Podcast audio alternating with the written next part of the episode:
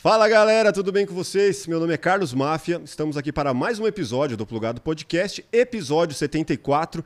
Hoje vamos falar de música, tem uma figura muito especial aqui da nova geração, ele que está bombando aí no TikTok, no Instagram, suas músicas estão bombando, misturando ritmo, misturando idiomas. Tenho aqui Lucas DL, Salve, Luca. Salve, tudo bem? Prazer estar aqui. Valeu, Prazer é meu. Acho que eu falei até errado, né? Não é Lucas, é, é Luca, né? Luca, Luca. Luca com dois Cs, né? Bastante gente fala Luca. É. Cara, obrigado pela participação. Você que está aí, antes de mais nada, se inscreva no nosso canal, deixe seu like, procure aí Plugado Podcast em todas as redes, se inscreva, siga a gente para que a gente consiga, continue evoluindo cada vez mais e que a gente continue trazendo pessoas cada vez mais legais aqui. Luca, você tem um. Você estava me contando aqui que você já tem um, um, show aí programado. Você acabou de voltar dos Estados Unidos, é isso? Isso. E já tem um show programado. Me fala sobre, sobre esse show lá na Rocambole, é isso? É, exatamente. Eu acabei de voltar dos Estados Unidos duas semanas atrás. Vou ficar o mês inteiro aqui de março. Uhum. E eu vou ter um show, marquei um show na Casa Rocambole dia 1 de abril. Acho que começa às 6 horas. Os ingressos estão nos meus perfis, Luca Raps na internet. E Pô, tô ansioso, acho que vai ser legal. Primeiro show no Brasil mesmo. Quero ver agora todo mundo que eu eu comunico na internet agora quero ver na vida real. Então, acho que vai ser bem legal. Maravilha. Me fala um pouco desse caminho inverso aí. Por que você começou por lá e, e agora está conquistando uma base aqui, né? Acho que a sua carreira já evoluiu mais por lá do que por aqui. É, foi interessante até. Eu comecei, eu morei minha vida inteira aqui em São Paulo uhum. e eu sempre fazia rap, eu sempre curtia, era o que eu escutava. E na escola a gente fazia roda de batalha, ou se tivesse um show de talento, eu sempre tentava fazer alguma coisa relacionada a rap. E eu quis estudar fora também. Então eu estudei bastante, eu passei na NYU com bolsa e acabei me mudando para Nova York. E lá eu continuei fazendo rap só que em inglês. Daí eu fazia igual eu fazia na escola aqui no Brasil, eu, eu, fiz um rap tirando sarro das escolas rivais lá da NYU, ou meio que tirando sarro dos professores. Uhum. Eu comecei a cri criar esse público universitário no começo, de outras escolas também, eu fazia umas colaborações com outros rappers de outras escolas. E daí eu fiz uma música sobre a vida de um imigrante, meio que contando a, a história dessas dificuldades de conseguir um visto ou de adaptar a um país novo. E daí foi aí que eu, eu troquei de língua na música, do inglês para português. Eu queria fazer essa mistura. Sim. E o TikTok meio que viralizou essa parte no Brasil. Então, daí que mesclou esses dois públicos, que era o público universitário que eu tinha lá, americano, e o brasileiro. Daí eu, eu achei que era a hora que eu, eu quis focar no Brasil mesmo, eu mudei todo o meu conteúdo para inglês e não olhei mais para trás. Hoje em dia, o, o meu maior público é no Brasil mesmo. Mas vamos lá, você foi para lá para estudar o quê? Administração, então nada a ver com música. É? É. Mas e aí? Hoje em dia continua firme na administração ou já deixou meio de lado? Ah, eu continuo, porque na verdade, para eu ficar lá, eu preciso de um visto de, de trabalho. Uhum. Então, se, se eu fosse conseguir um visto de artista, só, primeiro que é bem difícil, você tem que ganhar Grammy, você tem que ganhar, tipo, prêmios praticamente. Ah, é? E eu teria que viver só da música.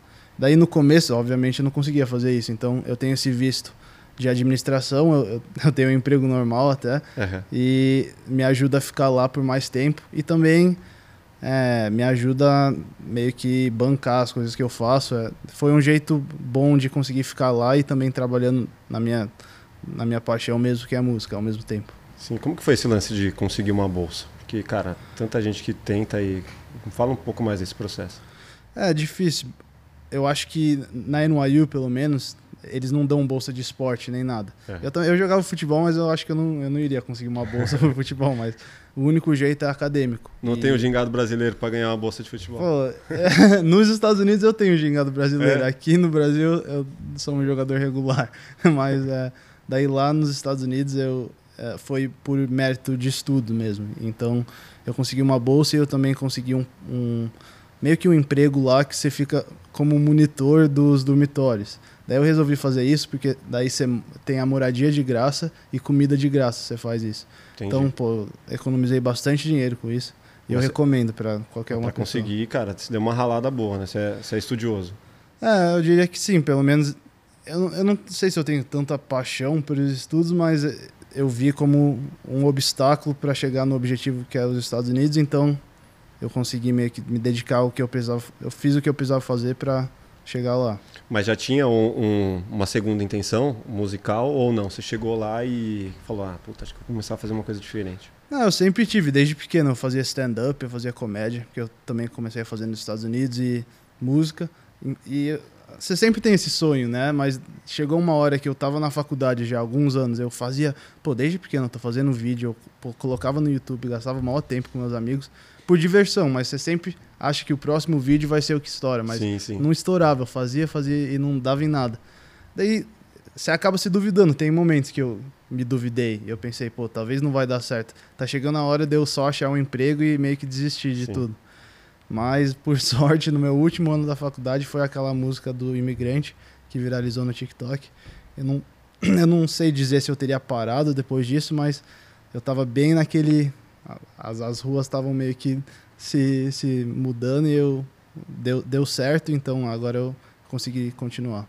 Nessa, nesse, com, conta como foi o lance de você começar a rimar e, e, e, se envolver com, principalmente com rap, né, hip hop. É, foi exatamente isso. Eu acho que talvez influência dos meus amigos ou da internet, do, do conteúdo que eu estava consumindo, mas eu sempre foi o, o, gênero de música que eu mais escutava e que é, eu quis tentar. Daí eu me expressava escrevendo rap. Eu escrevia, tipo, diss track sobre meus amigos, meio que tirando sarro. A gente fazia umas músicas meio engraçadas no começo. Uhum. E era uma diversão para mim. E para seguir carreira, as músicas começaram a ficar mais sérias. Eu, era um jeito um pouco mais. Eu queria fazer música que as pessoas poderiam se identificar de um jeito maior do que só fazer música sobre a minha faculdade ou, ou sobre meus amigos. Então, eu sempre escutava e era, o, é, era a música que eu mais, sei lá, admirava. Então foi meio que natural eu querer tentar. Foi a mesma coisa com a comédia. Eu, eu assistia bastante eu acho que eu sempre fui o tipo de pessoa que se eu assistia alguma coisa eu queria tentar. Então esse foi o que eu acabei tentando e mais gostando. Então desde pequeno eu tô, tô fazendo. E as influências musicais aqui do Brasil ou internacionais? O que, que, que, que você sempre ouviu? No Brasil é interessante, eu gosto bastante em termos de rapper, Gabriel Pensador, Emicida, esses caras são uma influência grande para mim. Hoje em dia, os mais modernos, eu gosto bastante do L7. O pessoal também da, da Batalha da Aldeia, eu acho tão, são super talentosos, eu escuto bastante. Uhum. Nos Estados Unidos eu gosto do J. Cole, é um rapper um pouco mais, sei lá, um pouco mais cabeça, eu sempre meio que me identifiquei com ele um pouco. É, e, mas eu também, do lado dos meus pais, eles escutavam bastante música meio que MPB ou, música, ou rock clássico do Brasil, tipo Raul Seixas, Legião Urbana. Então eu sempre tinha um pouco dessa influência ao mesmo tempo. Daí eu quis nas minhas músicas trazer um pouco dos dois. Então eu tenho umas que mistura meio que bossa nova com rap. Legal. Ou uns estilos brasileiros com, com, com rap ou brasileiros com americanos.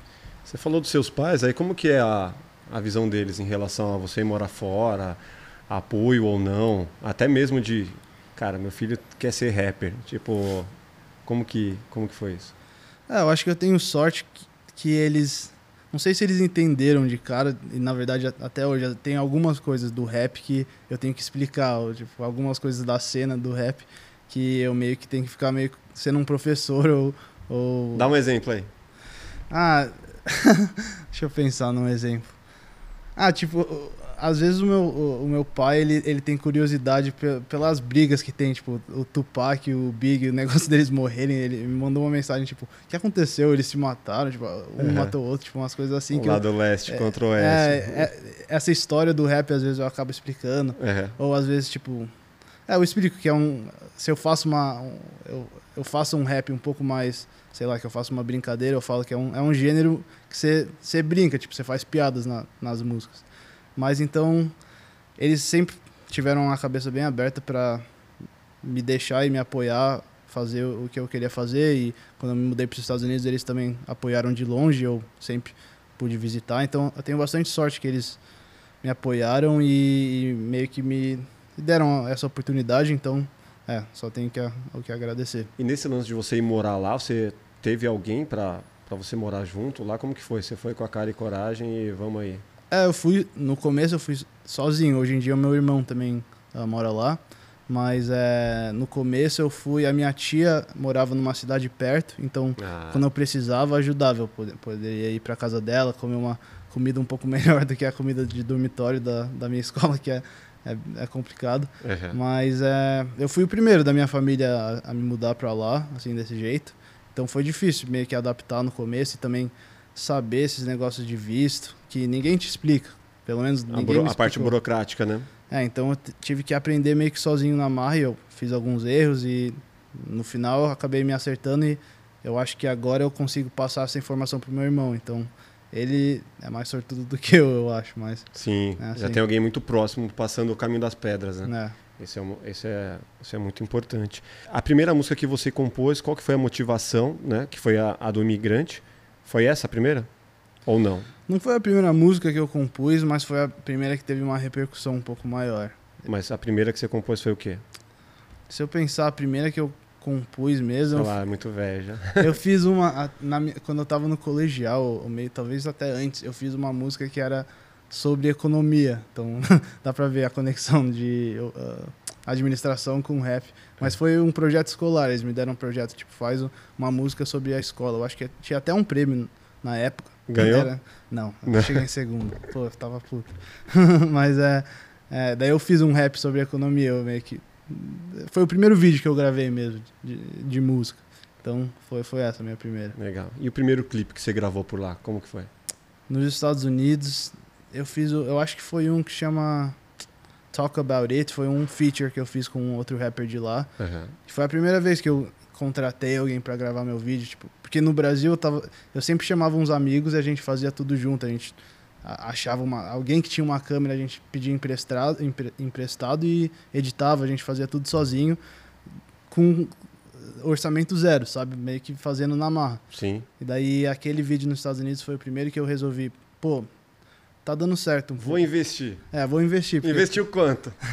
ah, não, não foi muita coisa. Eu acho que, tipo... Mil dólares. A gente pegava alunos de, de filme, alunos de, de, de produção lá do, da minha escola. Então, a maioria das vezes eles queriam fazer mais por, para ter alguma coisa para colocar montar o portfólio, no, no né? portfólio. Uhum. Então eles faziam por barato, eu acho que tipo, sei lá, 200 dólares a gente filmava o vídeo, eles até editavam às vezes, mas eu eu tenho sorte que já que eu comecei tão cedo, e com zero de dinheiro aqui no Brasil, eu eu tive que aprender a editar sozinho, aprender a meio que filmar sozinho. Então, eu nunca precisava pagar para alguém fazer a edição. A finalização. Né? Então, eu sempre fazia essa parte sozinho e eu pagava mais só para alguém ser o câmera. Então, mas ajudou. você dirigia também ou não? Você chamava alguém para fazer esse, esse processo? É, até... Porque é meio foda, né? Você ser ali o artista e dirigir ao mesmo tempo.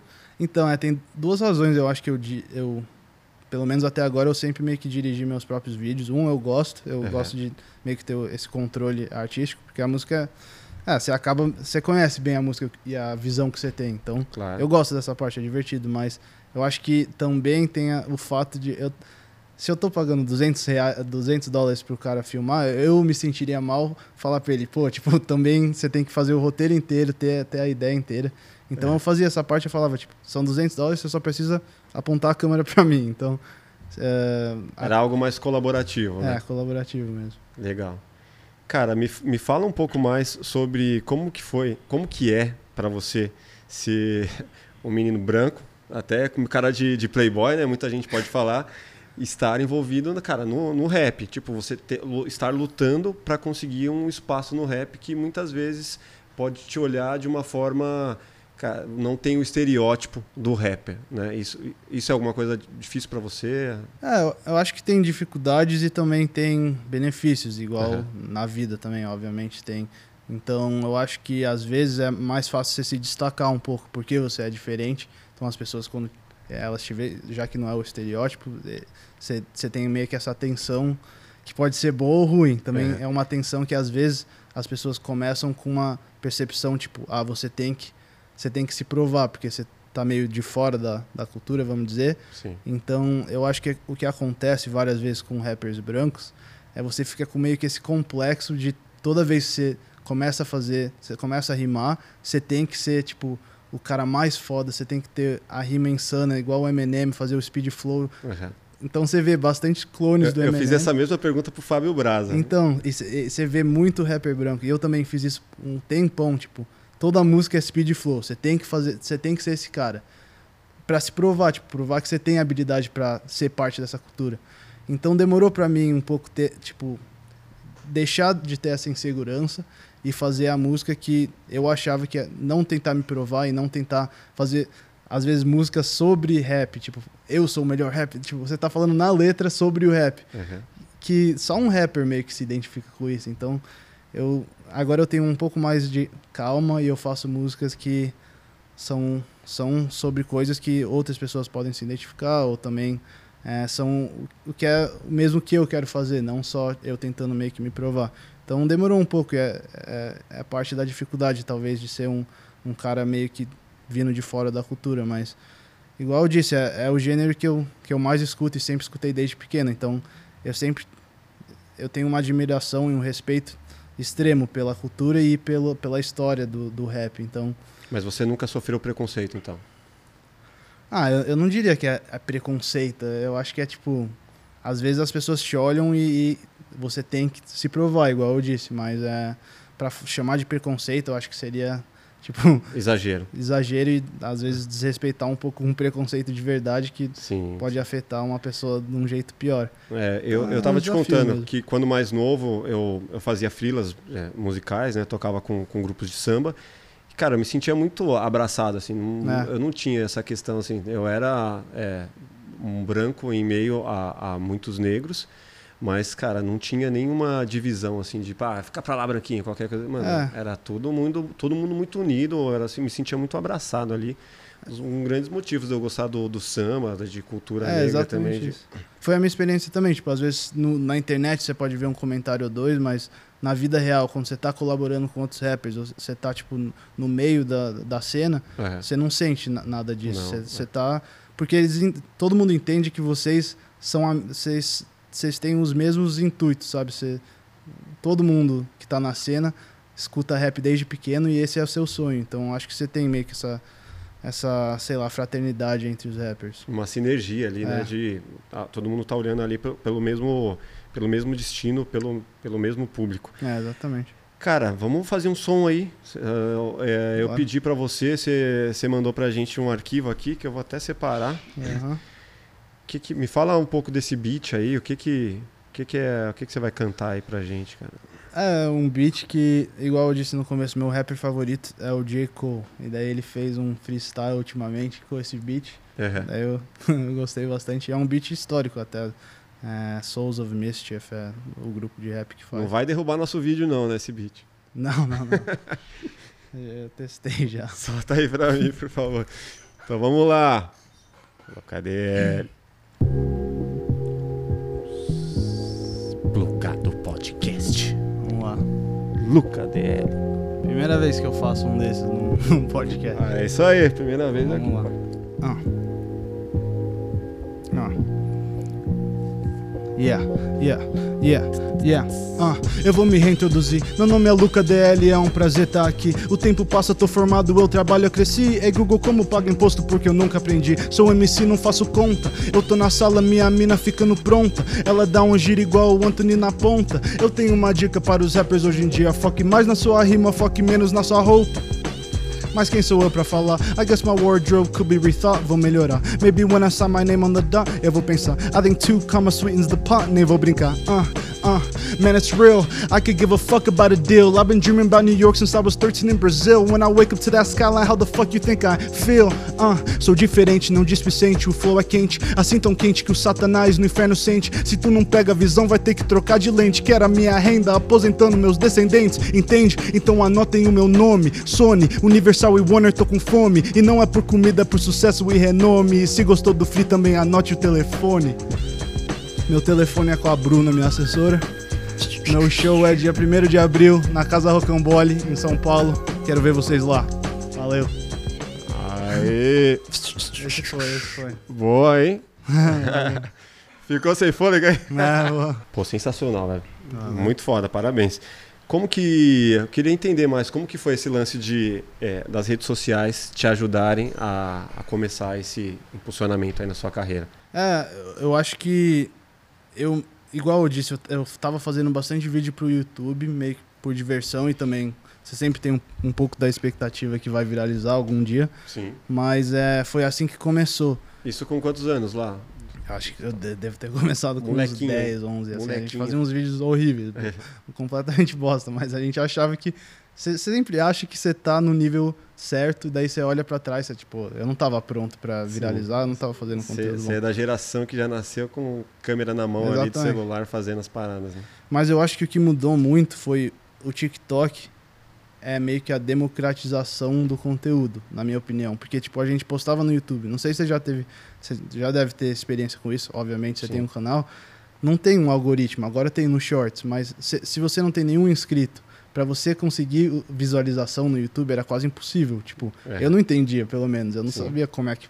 Então, é, a gente. Você atirava para qualquer lado ali e tentava entender o que, que é, pudesse funcionar. E eu sempre achava, tipo, o conteúdo tá bom e as pessoas iriam gostar, mas ninguém tá vendo, porque não, não tem esse algoritmo. Mas você também não tinha muito critério ainda, né? É, exatamente, também, é. eu não sabia direito. É. Mas daí quando chegou o TikTok, ele garante que pessoas vão ver seu vídeo. Ele automaticamente, eu acho que todo mundo já deve saber hoje em dia, mas ele manda seu vídeo inicialmente para várias pessoas, se, se, elas gostarem, manda para mais pessoas e, e vai crescendo, vai viralizando. Então foi a minha chance, eu achei, tipo, pô, agora eu vou ter o feedback real, eu vou saber se o conteúdo é bom ou não. E eu comecei, eu passei talvez tipo alguns meses até tipo fazendo conteúdo que não estava dando certo no algoritmo, mas é eu, eu, tinha uma chance pelo menos no YouTube, eu achava que eu não tinha nem parecia que eu não tinha nem chance. Uhum. E daí finalmente eu consegui achar, eu estudava bastante. Eu, eu tinha tipo uma planilha de vídeos de outras pessoas, eu falava por que esse funcionou, por que esse Entendi. não funcionou.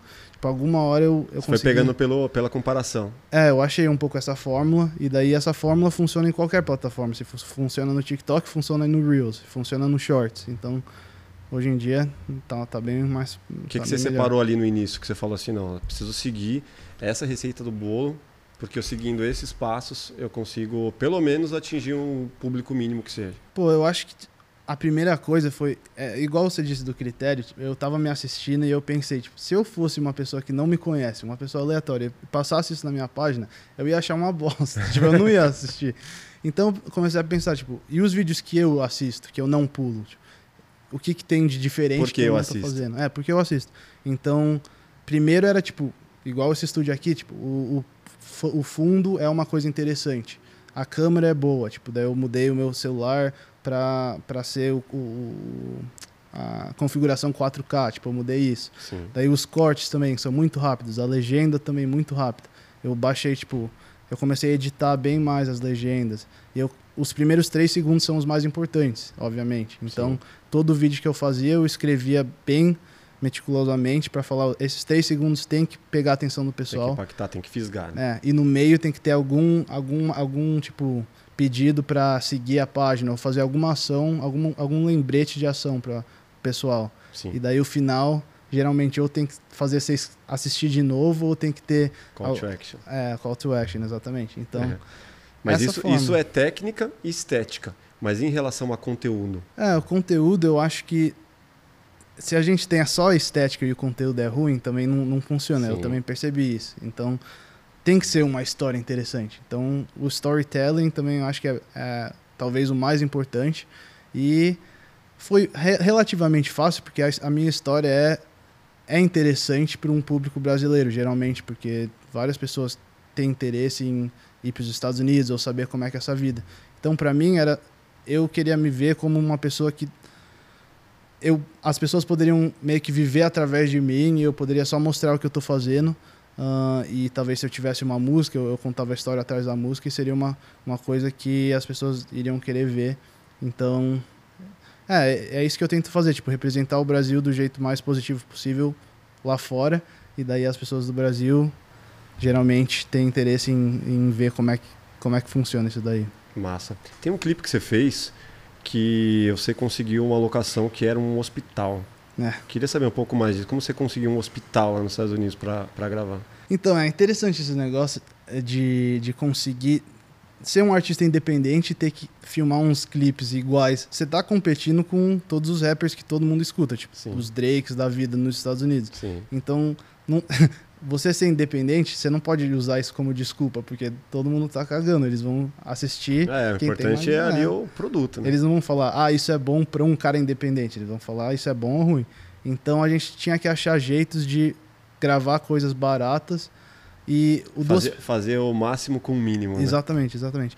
E o hospital até que foi relativamente fácil, porque em Los Angeles tem muito estúdio de, de qualquer coisa que você, você quer fazer. Tipo, era um estúdio que você. Ah, isso foi em Los Angeles. É, você, então. você, um, você aluga por, sei lá, do 100, 200 dólares por hora. A gente ah, é. ficou uma hora naquele estúdio. Tem, tipo, um montão de Ah, não é um hospital de verdade. Não, mas um interessante que eu também queria falar, eu, eu filmei um num shopping que chama Top of the Morning. A gente filma num shopping. Eu tinha essa ideia de fazer um vídeo inspirado naquele filme Segurança de Shopping, sabe? Sim. Aquele do, do gordão. Uhum. Daí, então eu acho que a minha recomendação aqui é, às vezes você você acha que não vai dar, tipo, às vezes a gente meio que subestima o quão fácil alguma coisa vai ser. Tipo, se você perguntar, às vezes dá certo. Você acha que não, não vale a pena nem perguntar, porque é um sonho, tipo, tão gigante, mas você ficaria surpreso o tanto que as pessoas aceitam você pedir de um jeito legal. Então eu pensei, tipo, como é que a gente vai conseguir um shopping? Eu não posso só mandar mensagem para um shopping, mandar Sim. um e-mail para um shopping. Então eu mandei um e-mail para um shopping, foi exatamente isso que eu fiz. Eu falei: "Ah, eu estou tentando gravar um projeto aqui, a gente poderia usar seu shopping?"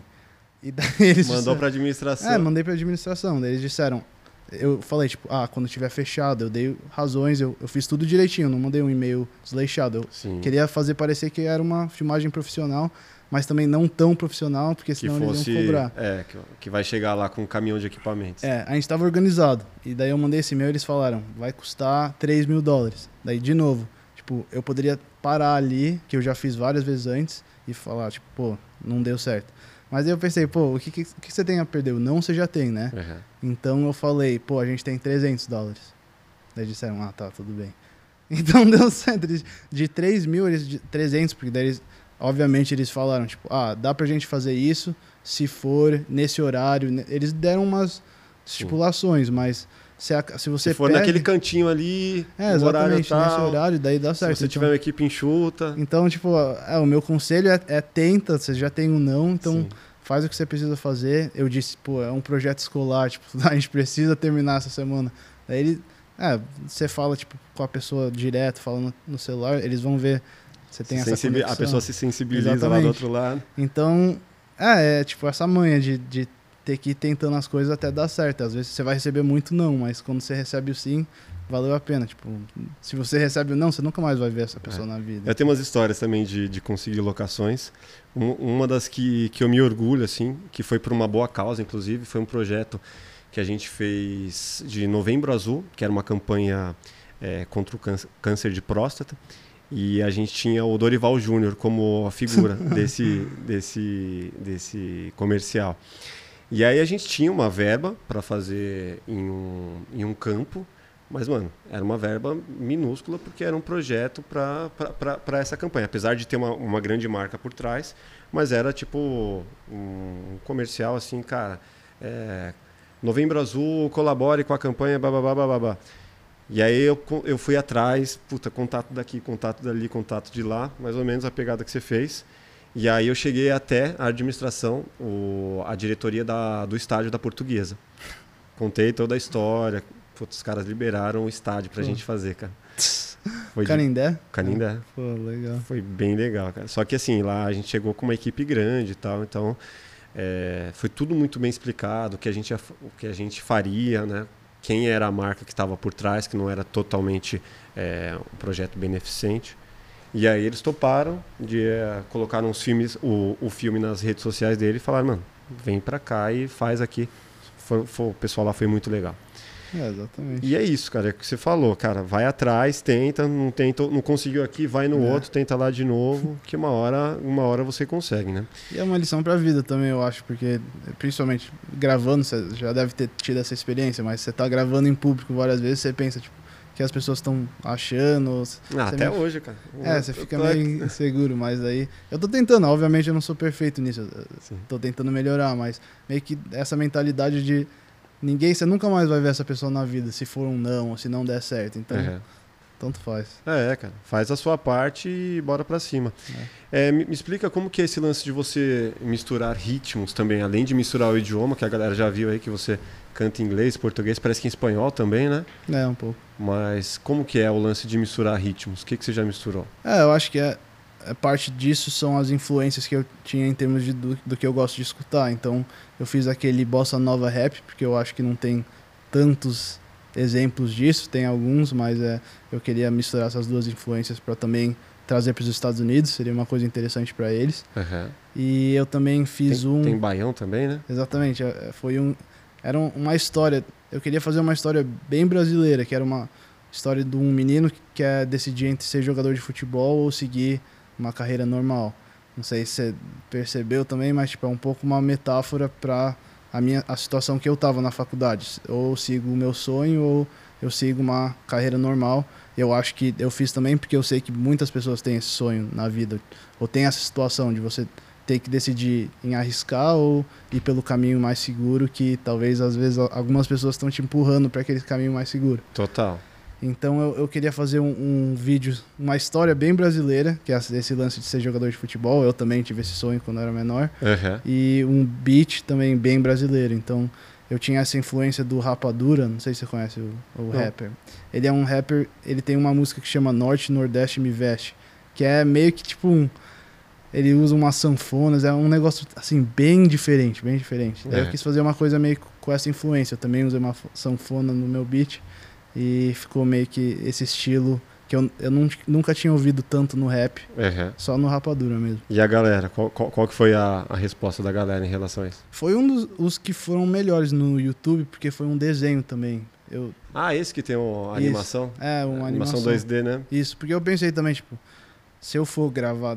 Eu, geralmente eu consigo fazer bastante com pouco em termos de vídeo, eu tento, né? Mas se eu for ter que filmar um vídeo de um, de um, campo de futebol e um time de futebol, eu não vou conseguir fazer por barato sim, e ficar sim. legal. Então eu achei, eu sempre quis fazer um vídeo Sem animado. um projeto beneficente por trás para é, conseguir o estágio. É, é, vou lembrar dessa para a próxima, talvez. Não, mas não vai usar de sacanagem, depois a galera fica sabendo. Falar, ah, pô, o cara falou que tinha não, que e ajudar o pessoal com câncer e não, não tá ajudando ninguém. Mas aí eu, eu achei que seria um, um, um vídeo bom pra gente usar essa, esse recurso de animação. Daí eu, eu, uh, daí eu falei com os animadores que fizeram um vídeo pro Cid, que é outro rapper. Chamam Oberas e Selvart, também são bem talentosos. Se vocês precisarem de vídeos, Oberas e Selvart são, são, são top. Massa. Cara, a gente tem pergunta da produção aqui. Nayara tem, separou a pergunta. É, Nayara, manda, manda a sua pergunta aí, por favor. É, você falou sobre as, assim, as, suas inspirações brasileiras. Eu queria saber sobre as suas gringas. Quais são, tipo, você olha assim e fala, caraca, eu me inspiro muito nessa pessoa. É, eu gosto bastante do, do J. Cole, igual eu disse, é o meu rapper favorito. Mas eu também escuto bastante Drake, é, o Kanye West eu escutava, mas hoje em dia é meio polêmico você falar que escuta o Kanye West. É, Jack Harlow é um, um pouco mais novo que está subindo agora. Mas eu gosto de bastante estilos de rap. Então, é, tem bastante gente nova, Baby Kim, que também está subindo agora, que, que eu escuto e, e gosto. Até um, uns um pouco mais estranhos, tipo Yeet, que o pessoal da internet deve conhecer. Mas é. Antes eu, eu acho que essa influência era um pouco mais uh, aparente na minha música, mas eu acho que quando todo mundo vai crescendo e desenvolvendo o próprio estilo, você vai perdendo um pouco.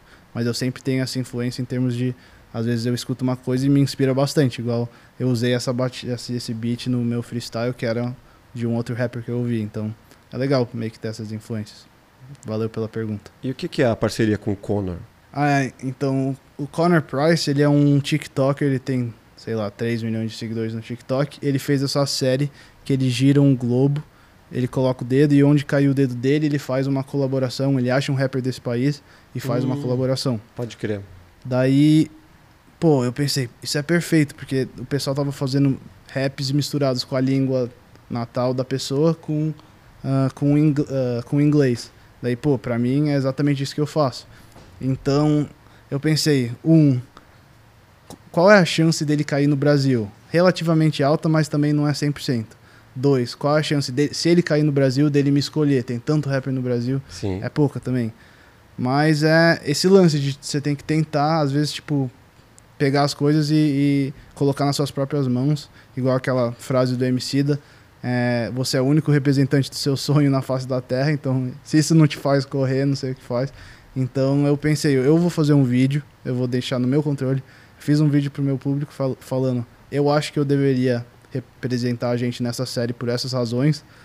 E se vocês concordem, se, se vocês concordam, vão falar com o Connor, vão meio que spamear a página dele. Uma bombada ali. E foram, foi isso que eles fizeram. Várias pessoas comentaram, muitas pessoas, tipo, milhares, do dia pra noite. E eu achei, pô, é impossível ele não ver, eu acho. Talvez ele não vai dar bola, mas difícil ele não ver tudo isso. Daí teve uma noite que eu tava, eu acho que eu tinha saído para jantar com os amigos, alguma coisa assim. Eu olhei meu celular e ele tinha comentado aquele emoji de dois olhos assim no, na minha página dele. É. Falei, pô, ele viu, ele viu. Daí eu nem eu até saí do jantar, eu acho que eu não, não tava mais com fome, eu tava mais focado no que tinha acabado de acontecer. Então, naquela mesma noite, ele, uh, a esposa dele, que é, é, é, meio que gerencia a carreira dele, me mandou um e-mail e falou se tem dois dias para fazer essa, uma música com esse beat. Daí. Dois dias? Eu fiz, em dois dias. Que massa, velho. E qual que foi o desdobramento disso? Qual foi a repercussão? Foi bem legal. Eu acho que ele postou em todas as redes e tem mais, eu acho que 20 ou 30 milhões de visualizações em todas. O Spotify é a minha música que tem mais é, streams.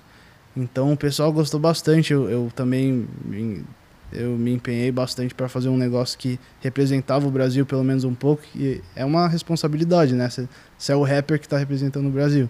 Então eu queria fazer uma coisa bem legal. Eu gravei um vídeo num estúdio que eu nunca tinha usado antes, mas era um estúdio que ficou um visual impactante.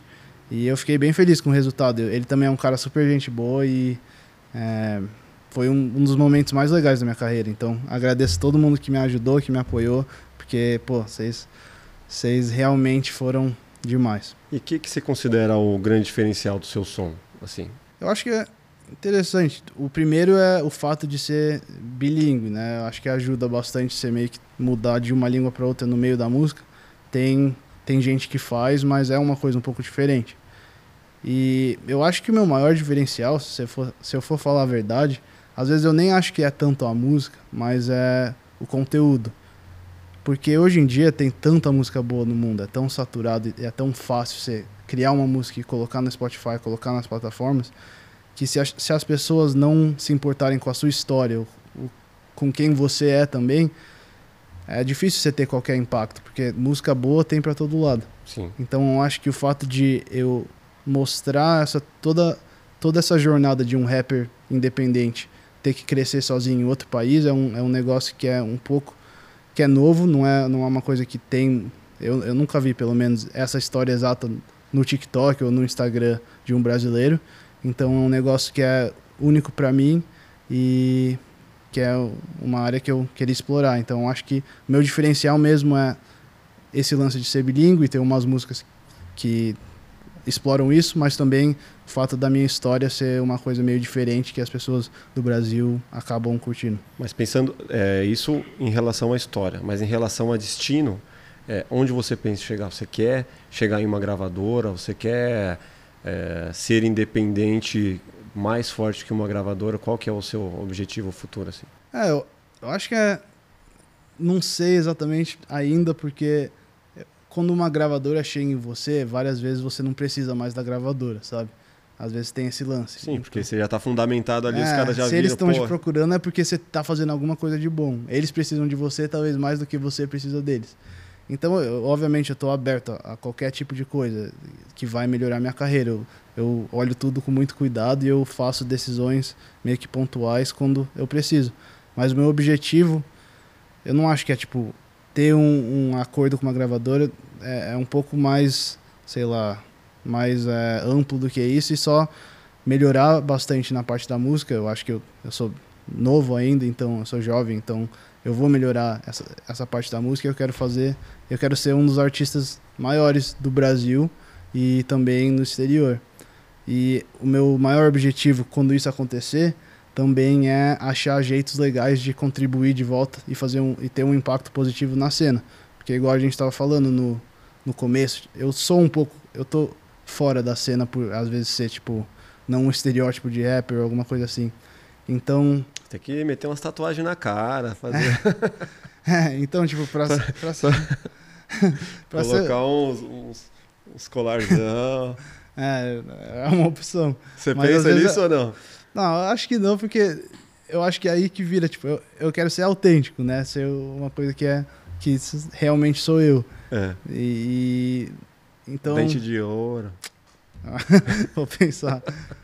Mas então, tipo, um dos meus objetivos também quando eu começar a crescer e, e ficar maior é fazer projetos sociais que eu possa ajudar e contribuir, contribuir de volta. Então, um que eu estou trabalhando, que eu eu tô bem ansioso, vai ser esse mês, é um workshop. Você já ouviu falar no School of Rock? Sim. Aquele filme? Vai ser tipo o School of Pô, Rap. Eu adoro esse filme. Então, é, vai ser o School of Rap. Eu chamei amigos meus, rappers, que vão poder ajudar, ajudar e vão ser meio que professores. Uhum. É, e a gente vai também colaborar com Gerando Falcões, a ONG Gerando Falcões. Então a gente vai fazer essa aula de rap para crianças e adolescentes carentes, para eles aprenderem a meio que se expressar através da música. Também é uma coisa divertida e que ajuda, mesmo se você não quer ser rapper, você desenvolve habilidades que podem te ajudar na vida. Tipo, é, é, você precisa ser confiante para meio que falar seus sentimentos no microfone. Ou você tem que ter um português bom também para conseguir rimar. Então Tem são vocabulário, né? É, Tem bagagem. São coisas divertidas que eu queria trazer para as pessoas que talvez não tenham o recurso de ter um microfone ou ter a, a experiência de trabalhar com um produtor profissional, um rapper profissional. Então acho que vai ser um projeto super legal. Vai ser a primeira edição agora em abril e eu quero que seja um projeto bem grande, trazer outros rappers maiores. Eu já vou ter uns rappers legais de tamanho nessa edição. Então uh, é um projeto que eu eu acho que vai ser bem bom. Cara, muito legal. Você falou de o lance de oportunidade. E você teve a oportunidade com o Spike Lee. Queria saber um pouco de como foi esse processo, ter acesso a ele e poder ter vivenciado isso. É, foi, foi uma experiência legal. Eu acho que você tá nos Estados Unidos, você tem bastante especialmente em Nova York, você, vai conhecer e ter várias oportunidades que não vai ter no, no resto do mundo. Então, ele dá aula na NYU, na minha escola. Ah, ele dá pra, aula? Para alunos de mestrado, na verdade. Então, eu nunca tive uma aula mesmo com ele, mas eu posso assistir uma mas palestra. Mas o que, que ele leciona em si, assim? Qual que é a É direção, eu acho que é direção. Direção. Uh, ah, para pós-graduação. Daí eu, eu fui em algumas palestras dele, eu consegui con, uh, conversar com o time dele também. Ele tem meio que um time da escola que ele montou. Então, é, é bem legal você estar próximo desse tipo de pessoa e tanta gente talentosa em Nova York para você poder meio que trocar ideia e colaborar. Então, foi uma, é, eu acho que eu fui privilegiado nesse sentido. Mas o que, que, o que, que aconteceu? O que, que vocês é, eu mandei. Eu, eu, assisti algumas coisas dele que ele teve na escola que eram abertas para pessoas mais jovens, uhum. que não eram de pós-graduação. Eu troquei uma ideia depois sobre vídeos que eu estava fazendo. Tipo, tenho essa ideia para fazer uma música sobre uh, ser um imigrante, que é uma causa social que geralmente os vídeos dele são mais voltados em coisas assim de de justiça ou de. Sim, tem sempre uma questão social ali é, Exatamente. Uhum. Então, é, eu troquei uma ideia com ele sobre isso, eu mandei para o time dele o vídeo final para ter um feedback. Então, foi um negócio que a gente acabou.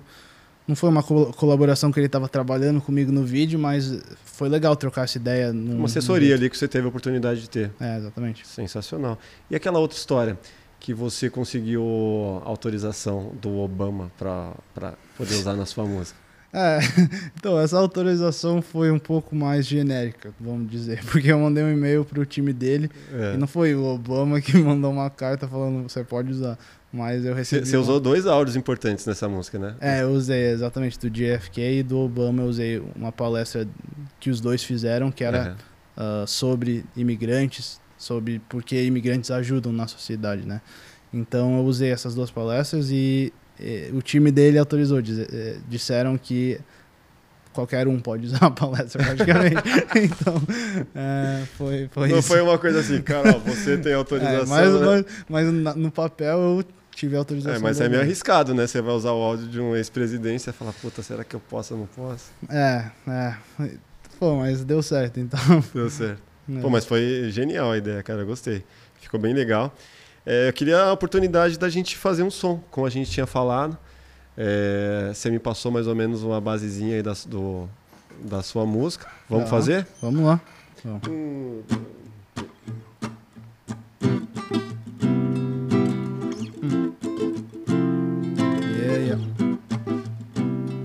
Yeah. Yeah. Uh, uh, uh. I'm representing Brazil. I came to get an education and contribute as well. But can I stay? It's a really tricky path. Gotta pay a thousand dollars if you even wanna ask. And that's only for a chance at a yes. Kinda rough. So now if I'm not selected, then I'll H1. Be out of luck. Homie, here I fill out forms, say I'm Latin or some. But then I get back to Brazil and I'm not Latin enough. Man, it's tough. Man, it's tough.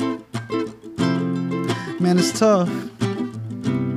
It's so tough. Uh, uh, uh. I watch soccer.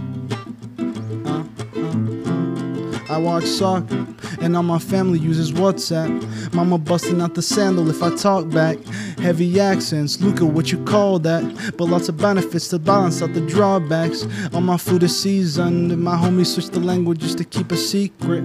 Warm hospitality with every greeting. But if the weather's chilly, then you know I'm freezing. Man, I don't know what to say, então mudei pro português. Se vocês estão entendendo, é porque é pra vocês. Sinto falta de São Paulo, foi difícil, mas fiquei. Sempre foi um sonho meu, mas desse eu não acordei.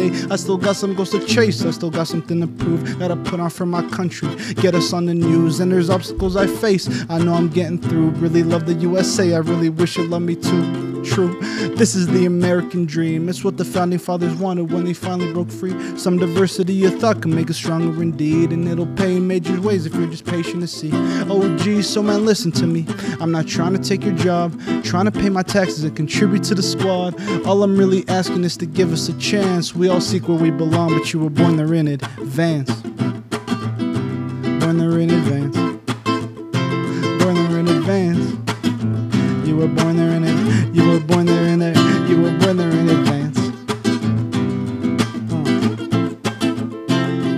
Yeah.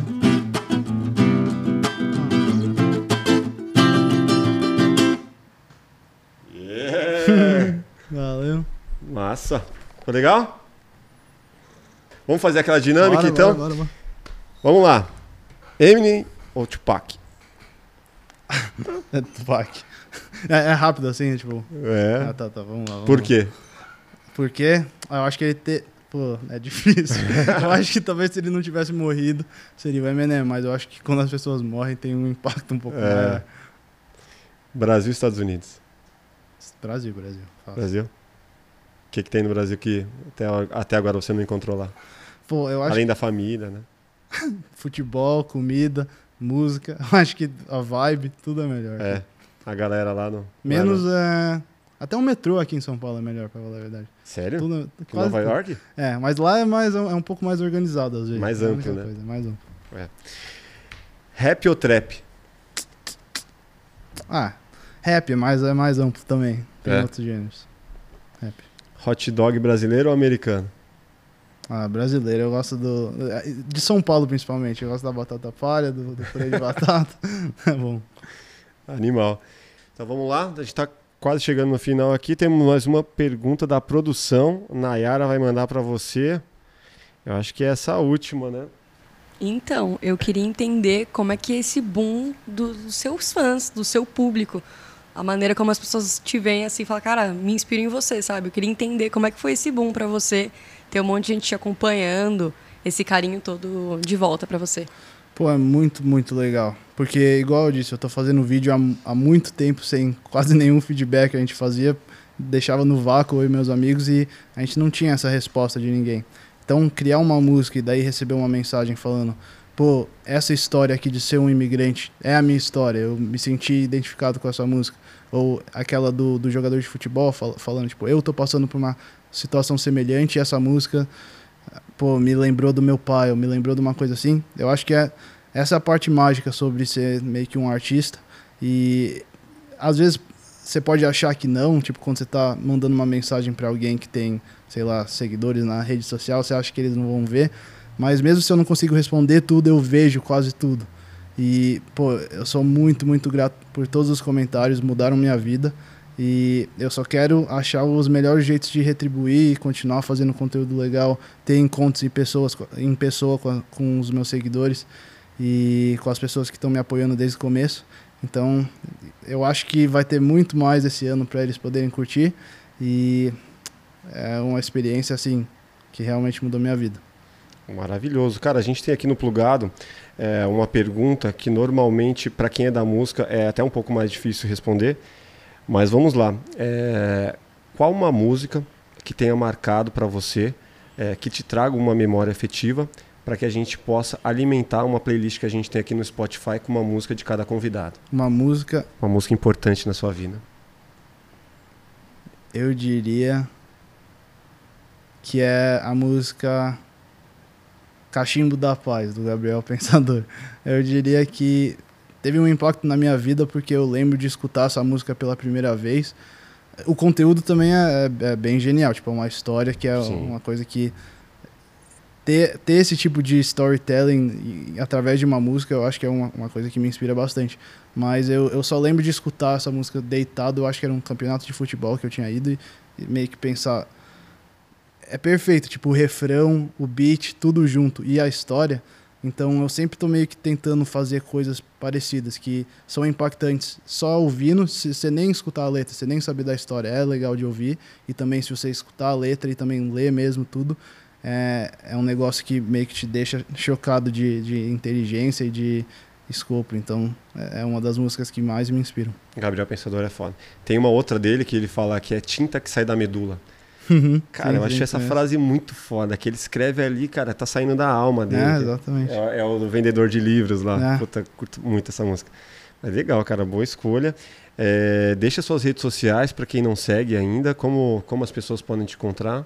É, minhas redes sociais, todas as plataformas é, é Luca Raps, L-U-C-C-A-R-A-P-S, mas no Spotify é meu nome mesmo, é Luca DL. Luca, daí D de dado, L de livro. Luca e DL. O, o DL do quê? É meu sobrenome, é Della ah, Libera. Tá. Animal, cara, tem uma mensagem aí pra galera que você queira deixar? Vou falar de novo, é, dia 1 do 4, é, na Casa Rocambole em São Paulo, vai ser meu primeiro show no Brasil. Quero muito ver todos vocês lá e os ingressos estão no meu perfil. Valeu. Sensacional, galera. Quem não se inscreveu ainda, se inscreva aí. Plugado Podcast em todos os canais. Se inscreva, deixa o like, mande sua mensagem aqui. Obrigado, Luca. Valeu aí. É, não, eu queria agradecer vocês também. Pô, super legal esse podcast. Cara, Muito parabéns obrigado. aí por tudo que você está é, conseguindo alcançar, pela sua história, pela sua música. Desejo tudo de melhor, que seja o primeiro podcast de vários, que tenho certeza que vai ser. Obrigado pela presença aí. Muito obrigado. Valeu, galera. Obrigado. Até o próximo Plugado Podcast. Grande abraço. Valeu.